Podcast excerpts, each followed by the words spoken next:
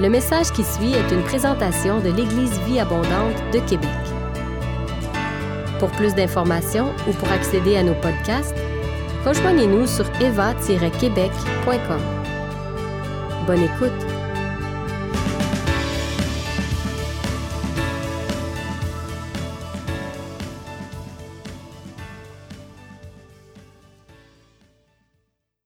Bonjour à tous.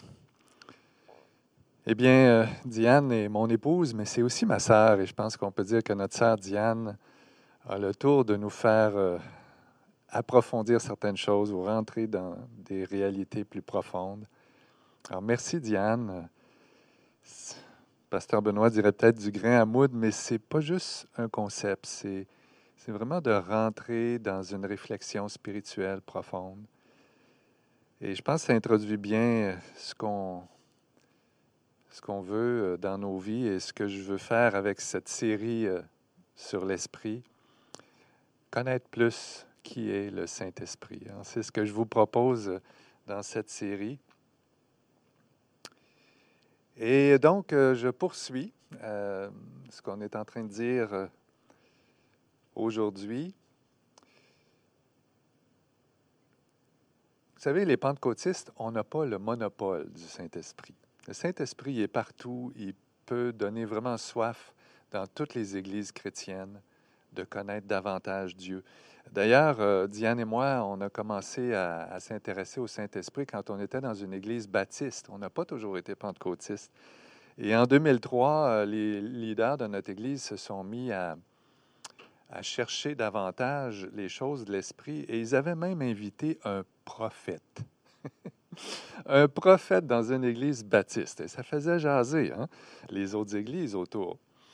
Et euh, vous savez, c'est en partie, en bonne partie à cause des paroles qu'on a reçues, Diane et moi, de ce prophète-là, qu'on est ici à l'Éva aujourd'hui, parce qu'il avait dit des choses très précises sur ce qui allait se produire dans nos vies.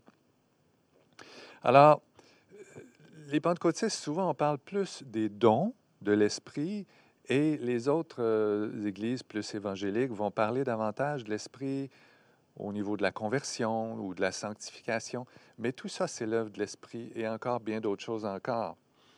Et euh, je ne sais pas si vous êtes comme moi et Diane et que vous avez soif de la présence de Dieu, d'expérience avec l'esprit, mais une bonne connaissance de ce que la Bible nous dit du Saint-Esprit est un bon point de départ. Parce que plus on connaît Dieu et ce qu'il nous est enseigné de Dieu dans les Écritures, plus on va s'approcher du véritable Seigneur et euh, on va avoir des expériences authentiques. Alors, est-ce qu'on connaît bien le Saint-Esprit? Voulez-vous le connaître? Voulez-vous connaître tout ce qu'il fait et tout ce qu'il est? Amen.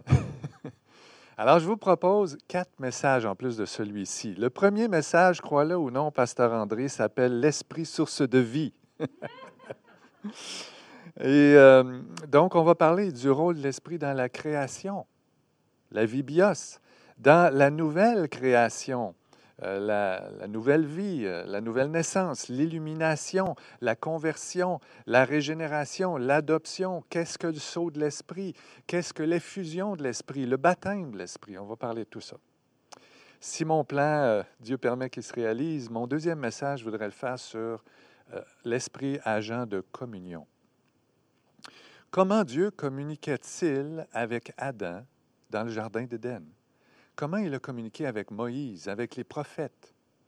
Euh, quel est le rôle de l'Esprit dans notre union avec le Christ aujourd'hui? Comment est-ce qu'il nous aide à rentrer dans la présence de Dieu, la communion des saints, le repas du Seigneur?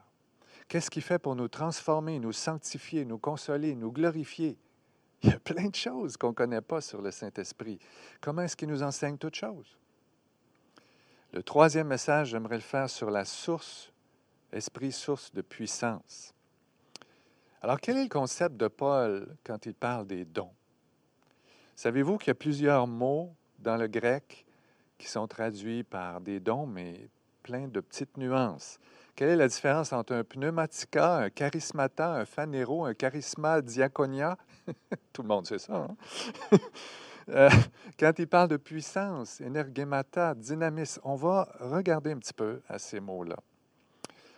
C'est à en perdre son grec. Et c'est quoi l'onction au juste?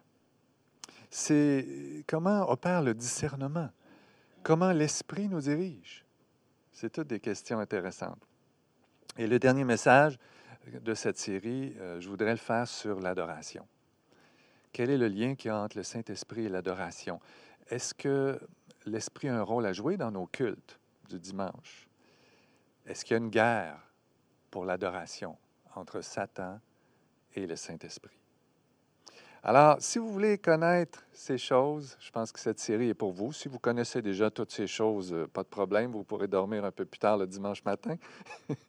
Mais je pense que pour tous ceux qui désirent connaître un peu plus ou un petit rafraîchissement dans ces choses, vous allez vraiment être exhortés de découvrir quelle est la merveilleuse personne que nous avons dans le Saint-Esprit.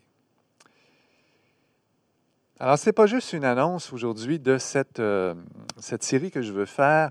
J'aimerais aussi avec vous aujourd'hui euh, parler de trois choses. Rapidement, trois petits points qu'on va couvrir aujourd'hui. Qui est l'Esprit au juste? Où est l'Esprit? Et est-ce qu'on peut tirer des leçons de l'histoire concernant les mouvements du Saint-Esprit qu'il y a eu dans l'histoire?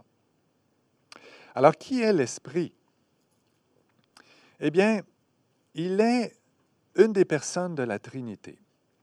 Maintenant, le mot personne aujourd'hui, à cause de la manière dont on voit ce mot euh, depuis la psychologie et tout ça, on conçoit quand on dit personne que c'est un être à part entière, un être indépendant d'un autre. Mais à l'époque des pères de l'Église, le mot personne n'avait pas une signification aussi tranchée. C'était plus, on pourrait dire, un personnage, ou un rôle ou une figure, une personne. Donc le mot personne aujourd'hui est un peu mal adapté puisqu'il y a un seul Dieu. Et il y a beaucoup qui cherchent d'autres mots dans le français pour essayer de décrire chaque personnage du Saint-Esprit. On pourrait dire personnage, on pourrait dire forme, on pourrait dire mode, mais tous ces mots-là sont un peu imparfaits. L'idée, c'est qu'il y a trois personnages ou trois... Moi, j'aime bien, aujourd'hui, je vais utiliser le mot sous-personnalité. Trois sous-personnalités dans la grande personne de Dieu. Chacune a une forme d'indépendance, mais chacune est unie pour former un seul Dieu. Et je vous encourage à réfléchir à la notion de la Trinité. C'est peut-être un peu compliqué, mais ça peut vraiment changer votre façon de prier. Moi, quand j'ai fait mon étude sur la Trinité, euh, vraiment, ça l'a, upgradé ma vie de prière parce que ça m'a aidé à savoir à qui je m'adresse, qui fait quoi, et, comment par un je vais rejoindre l'autre. Et Diane a bien exprimé ça dans son message aujourd'hui, le lien qu'il y entre l'Esprit, le Fils et le Père. La Bible ne nous parle pas de trois dieux indépendant. Il faut faire attention. On lit des livres aujourd'hui où on parle de, relations, de puis on compare ça à trois personnes qui se parlent. C'est pas vraiment ça. C'est pas non plus une fusion comme si ils étaient exactement la même chose. C'est pas des modes où euh, euh, Dieu change de forme. Il a été le Père un bout de temps. Quand il est venu sur la terre, il est, devenu le Fils, puis là, le Père a disparu dans le ciel. Puis aujourd'hui, il serait le Saint-Esprit, puis les, les deux autres sont plus là. Non. Il faut éviter de fusionner les trois. Il faut éviter aussi d'éliminer la divinité de l'un. Par exemple, les témoins de Jéhovah ont, dit que Jésus n'est pas Dieu, c'est un ange. Mais là, on enlève des enseignements vraiment majeurs dans les Écritures où Jésus affirme qu'il est Dieu. Cette divinité-là, elle ne peut pas être reniée. Donc, on a trois personnages ou sous-personnalités divines qui coexistent qui sont un seul Dieu, mais qui à la fois ont leur caractère bien distinct dans la Trinité.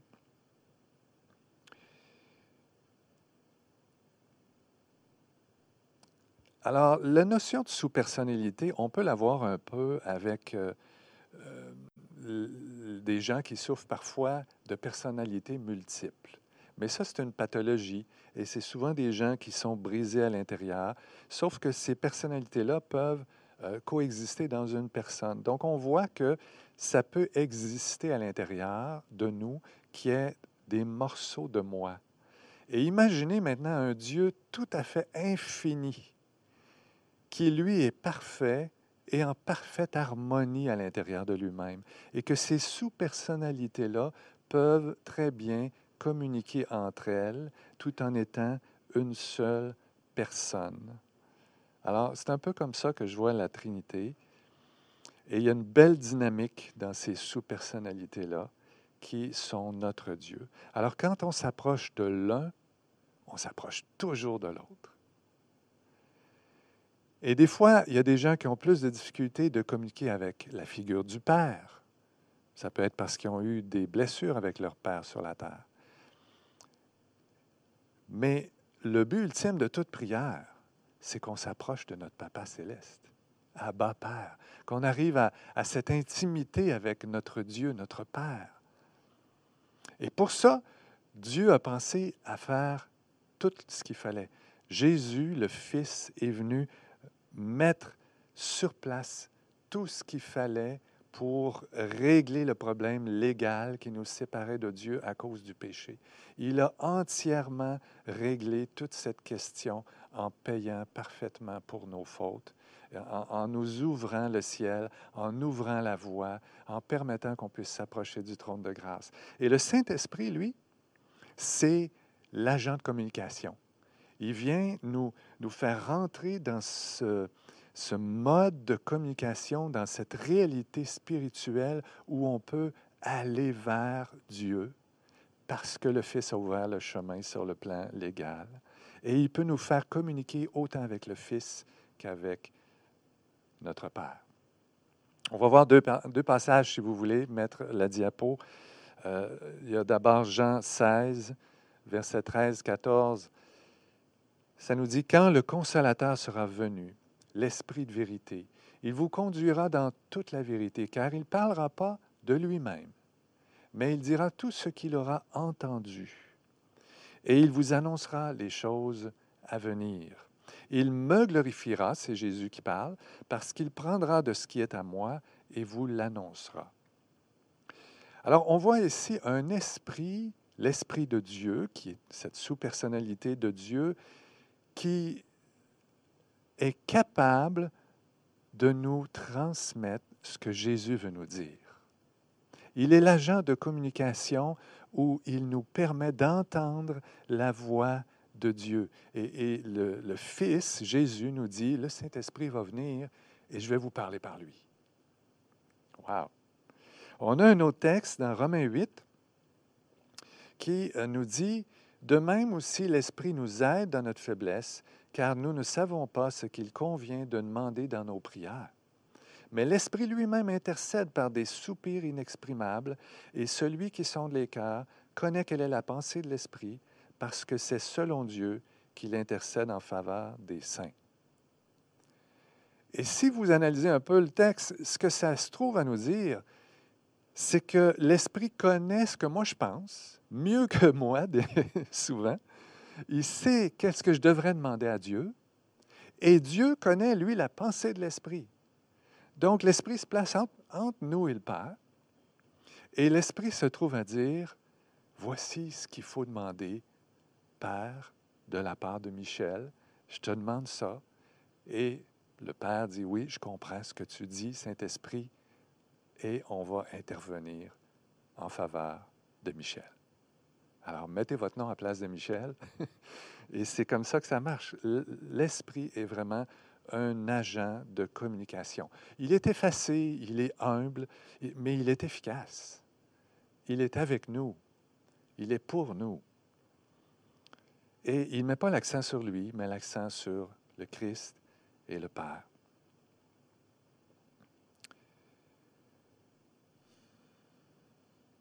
La deuxième question que j'aimerais euh, analyser ou regarder avec vous aujourd'hui, c'est où est l'esprit? Où est l'esprit? La compréhension hébraïque du mot hua en hébreu, qui est traduit soit par vent ou par esprit, comme le mot grec, hein, pneuma, peut être traduit par vent ou par esprit. Mais la compréhension des Hébreux, c'était que le souffle de Dieu, le souffle de Dieu était mystérieux, il était efficace. Le souffle de Dieu envoyait une puissance qui permettait aux choses de prendre forme. La parole de Dieu allait accomplir ces choses. Et le Saint-Esprit, on ne savait pas trop exactement où il irait. Ce vent-là était un peu indéfinissable. C'est la notion qu'il y a derrière le mot roi en hébreu. Et Jésus l'explique très, très bien. C'est exactement ça qu'il explique à Nicodème euh, dans le jardin en Jean 3, 8. On peut mettre le verset à l'écran. Le vent souffle où il veut. Tu l'entends, mais tu ne sais pas d'où il vient ni où il va. Il en est ainsi de quiconque est né de l'Esprit. Alors l'Esprit est en nous et il agit, il fait des choses qu'on ne comprend pas nécessairement toujours. Il, transforme, il, il, nous inspire, il va nous envoyer aller dire des paroles à d'autres, mais c'est Dieu qui est là, qui agit. Et je dirais même plus, Dieu est omniprésent. Dieu est partout. Pourtant, on dit que le Père est au ciel, que le Fils est au ciel. Comment Dieu est-il partout dans le monde? Moi, j'ai une petite idée que c'est peut-être par le Saint-Esprit. Il est auprès de tous les humains, même les non-croyants. Et il peut voir ce qui se passe. Ça ne veut pas dire qu'il agit partout, mais il peut voir, entendre. Il est omniprésent. Et il est prêt à agir à tout moment. Et une chose est certaine aussi, c'est que pour nous qui sommes croyants, le Saint-Esprit est en nous. Alléluia. Romains 8, 9. Si quelqu'un n'a pas l'Esprit de Christ, il ne lui appartient pas. C'est très clair. Nous avons le Saint-Esprit en nous.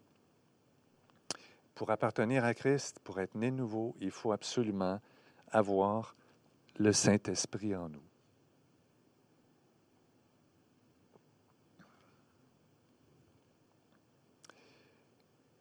Mais où il est en nous? On pourrait avoir des réflexions là-dessus. Est-ce qu'il est dans notre esprit, dans notre corps, dans notre âme? Moi, je pense que c'est les trois. Je m'appuie sur certains textes bibliques. 1 Corinthiens 6, 19, par exemple, nous dit, Ne savez-vous pas que votre corps est le temple du Saint-Esprit qui est en vous? C'est assez clair aussi. Ça parle de notre corps. Mon corps est habité par le Saint-Esprit. wow! Et mes mains peuvent se lever au Seigneur et louer le Seigneur. Je peux me mettre à genoux comme Marika a fait. Je peux, je peux bouger, danser. Mon corps se réjouit en Dieu. On a d'autres textes, plusieurs textes de David, hein, où son âme soupire après Dieu. Donc, euh, le psaume 42, 1, comme une biche soupire après des courants d'eau, ainsi mon âme soupire après Dieu, ô Dieu. Et Marie, dans Luc 1, 46, 47, qui va nous dire Mon âme exalte le Seigneur, mon esprit se réjouit en Dieu, mon Sauveur. C'était un moment particulier où elle était devant sa cousine qui était enceinte de Jean le Baptiste et elle-même était enceinte de Jésus.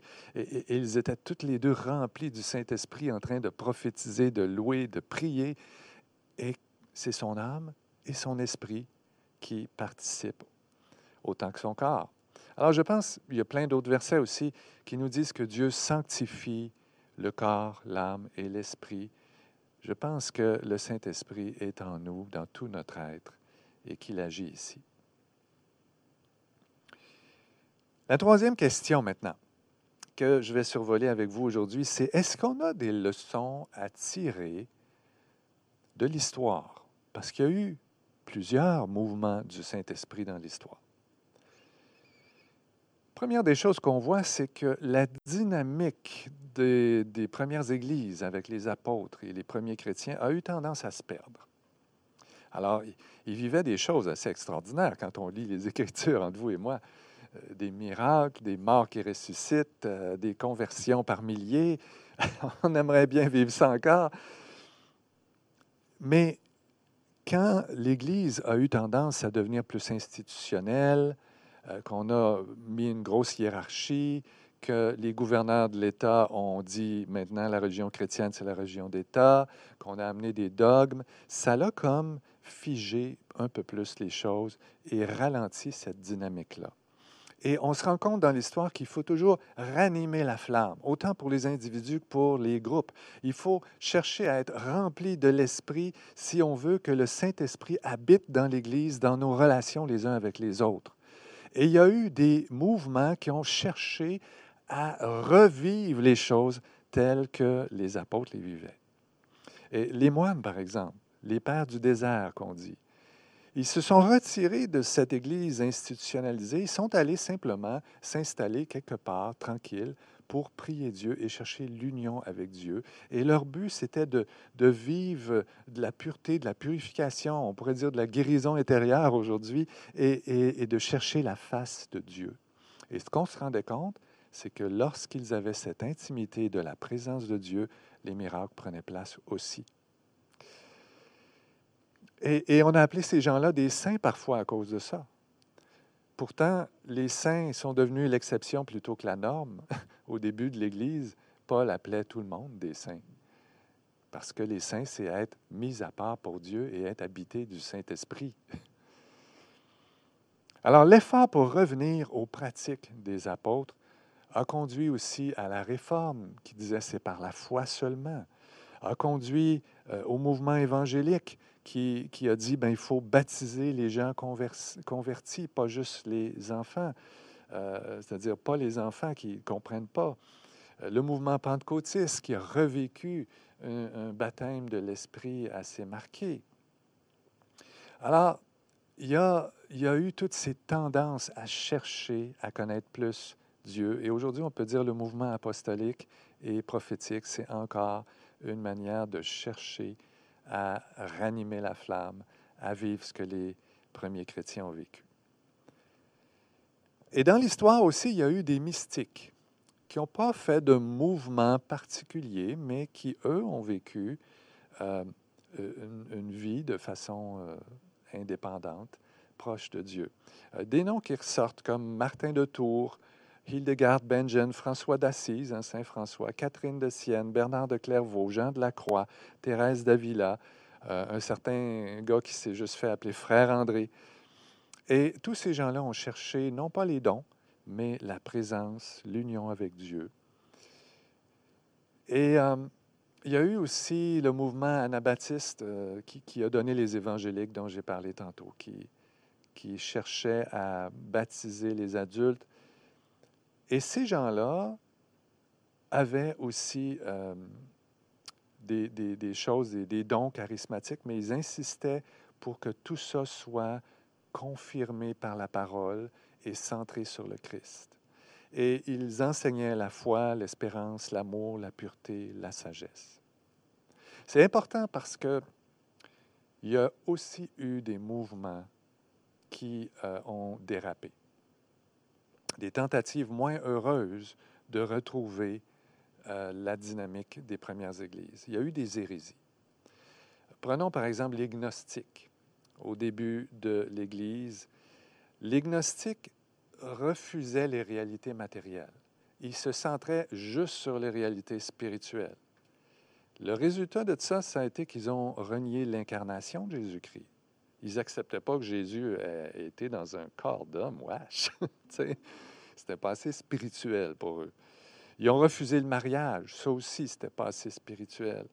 Ils valorisaient une connaissance surnaturelle avec des démarches complexes pour la croissance de soi. Vous allez me dire, ça ressemble au Nouvel Âge pas mal, hein? Ben oui.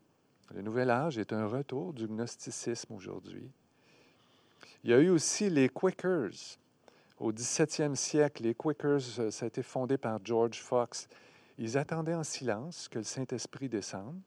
Et là, ils se mettaient à trembler. C'est pour ça qu'on les appelait les Quakers. Et ils se mettaient à prophétiser. Et il y avait aussi des miracles au milieu d'eux. Vous allez dire, waouh! Oui, mais sauf qu'ils ils cherchaient seulement l'inspiration et ils ont mis de côté la parole. Ils ont rejeté l'autorité de la parole. Ils ont rejeté la doctrine de la Trinité. Ils ont rejeté la doctrine du péché. Ils ont rejeté l'imputation de la justice de Christ. Et pour finir, il y a des sous-groupes de ce mouvement Quaker-là qui est allé jusqu'à consulter les morts et à faire du spiritisme. Pas très un beau modèle à suivre, mais ça nous met en garde. C'est des leçons de l'histoire qui sont quand même bonnes à savoir pour connaître une chose. Alors, s'il y a des, y a des choses à retirer de l'histoire, c'est que c'est tellement important de rester centré sur la parole de Dieu. La parole et l'esprit travaillent ensemble. D'ailleurs, il y a l'expression l'épée de l'esprit qui est la parole de Dieu. Et la deuxième chose, c'est que les miracles ne prouvent pas qu'un mouvement est nécessairement dans la bonne voie.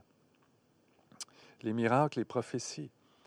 Euh, il faut trouver vraiment cet équilibre-là et il faut que les miracles, les prophéties accompagnent la parole, la confirment et glorifient le Christ biblique tel que nous le connaissons.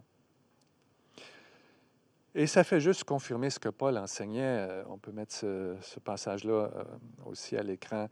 1 Thessaloniciens 5, 19, 21 nous dit, N'éteignez pas l'esprit, ne méprisez pas les prophéties, mais examinez toutes choses, retenez ce qui est bon. Alors il faut à la fois chercher les choses de l'esprit et vraiment prendre le contenu de ce qu'on a comme enseignement, comme parole, et le comparer avec qu'est-ce que les Écritures nous enseignent être des gens de béret, des gens qui vérifient, qui attestent les choses.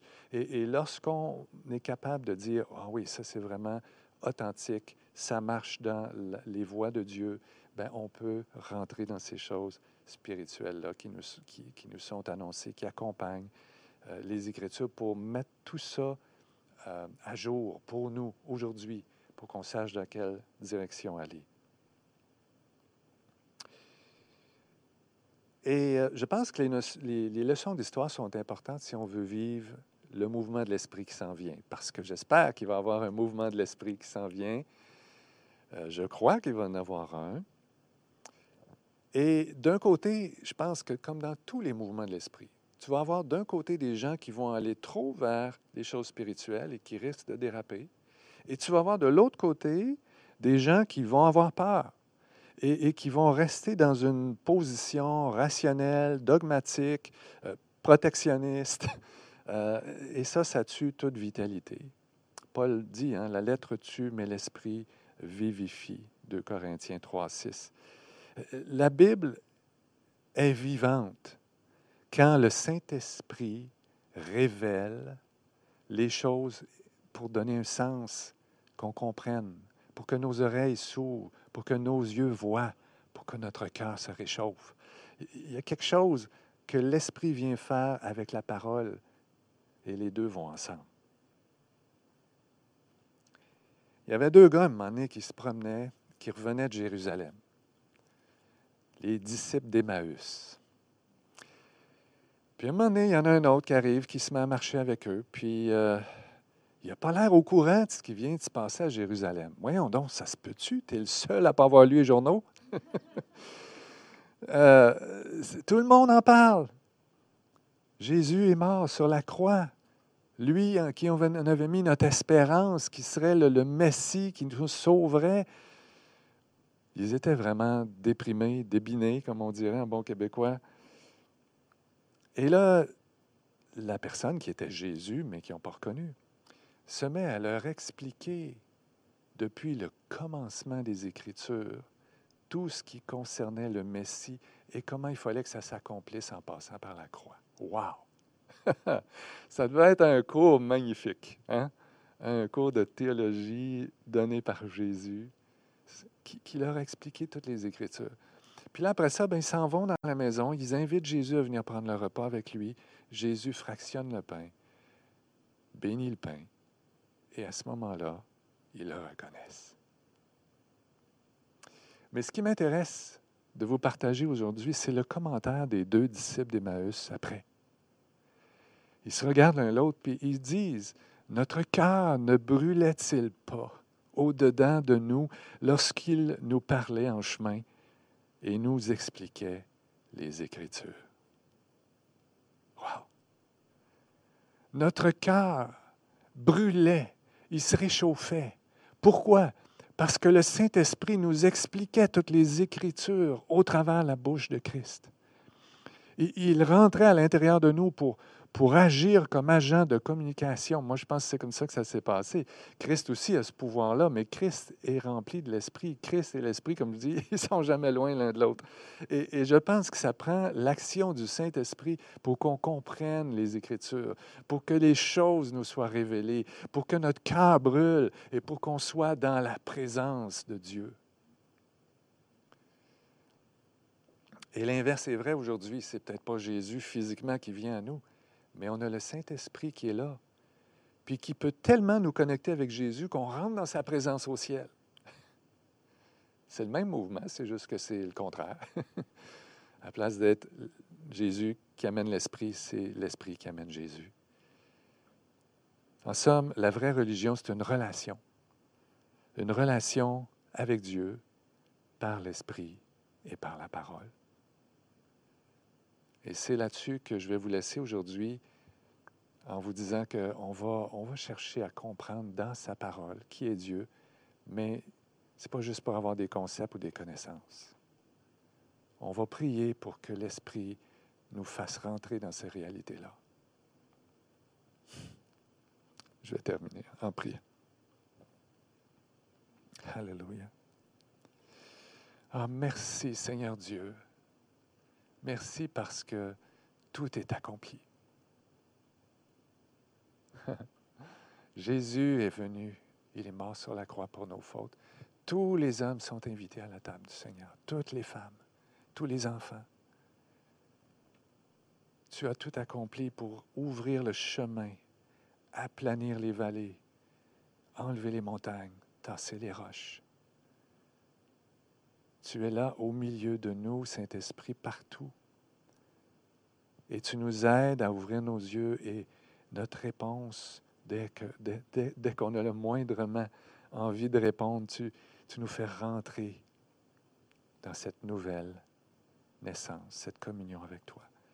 Et nous, Seigneur, comme croyants, on veut juste attester ce témoignage de l'Esprit en nous. Et on veut juste honorer le Saint-Esprit aujourd'hui. Le Saint-Esprit que Père, tu nous as donné, le Saint-Esprit qui découle aussi du Fils.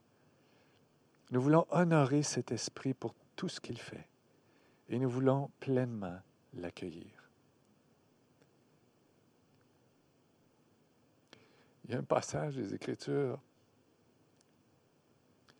dans l'Apocalypse qui dit, et l'Esprit et l'Épouse disent, Viens.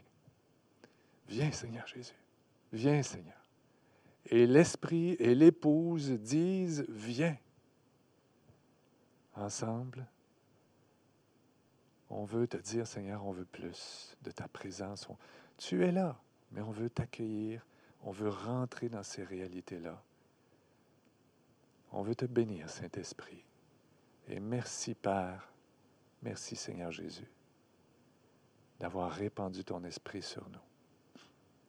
Fais-nous entrer maintenant dans tes œuvres, pour ta gloire, au nom du Père, du Fils et du Saint-Esprit. Amen. Alors, bonne semaine à tous. J'espère que vous vivrez des temps avec le Seigneur cette semaine particulière. Gardez ces choses en tête, méditez-les, bénissez le Seigneur, soyez dans la joie et on se retrouve la semaine prochaine. À bientôt. Si vous avez aimé ce message, nous vous invitons à vous joindre à nous lors de nos rencontres du dimanche matin. Vous trouverez l'horaire et l'emplacement de nos réunions sur notre site internet eva-québec.com. N'hésitez pas à communiquer avec nous et que Dieu vous bénisse.